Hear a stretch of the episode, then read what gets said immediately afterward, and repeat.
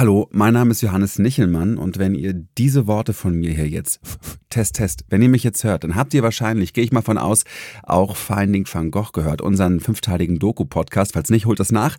Jedenfalls haben viele von euch gesagt, oh mein Gott, liebes Städelmuseum, wir wollen einen neuen Podcast und den gibt es jetzt. Was ganz anderes als Finding Van Gogh, aber es hat natürlich auch mit Kunst zu tun und mit Musik. Was genau da passiert, hier ist der Trailer.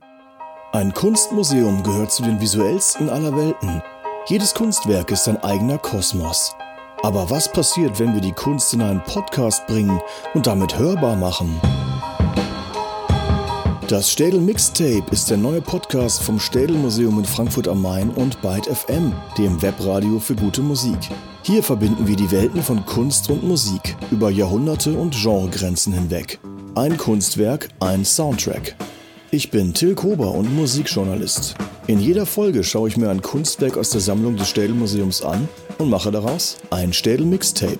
Mal assoziativ, mal voller Fakten. Jedes Mixtape taucht in eine eigene Welt ein. In die Welt eines Gemäldes, einer Grafik oder Fotografie. Aus 700 Jahren Kunstgeschichte. Unser heutiges Thema ist ein Gemälde von Claude Monet, Vincent van Gogh, Botticelli, Lotte Laserstein.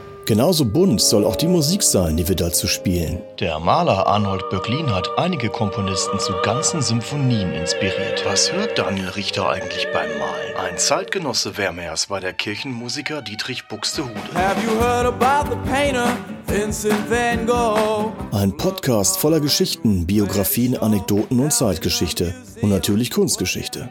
Ab Dezember 2020 überall, wo es Podcasts gibt. Am besten gleich abonnieren. Das Städel Mixtape, ein Kunstwerk, ein Soundtrack.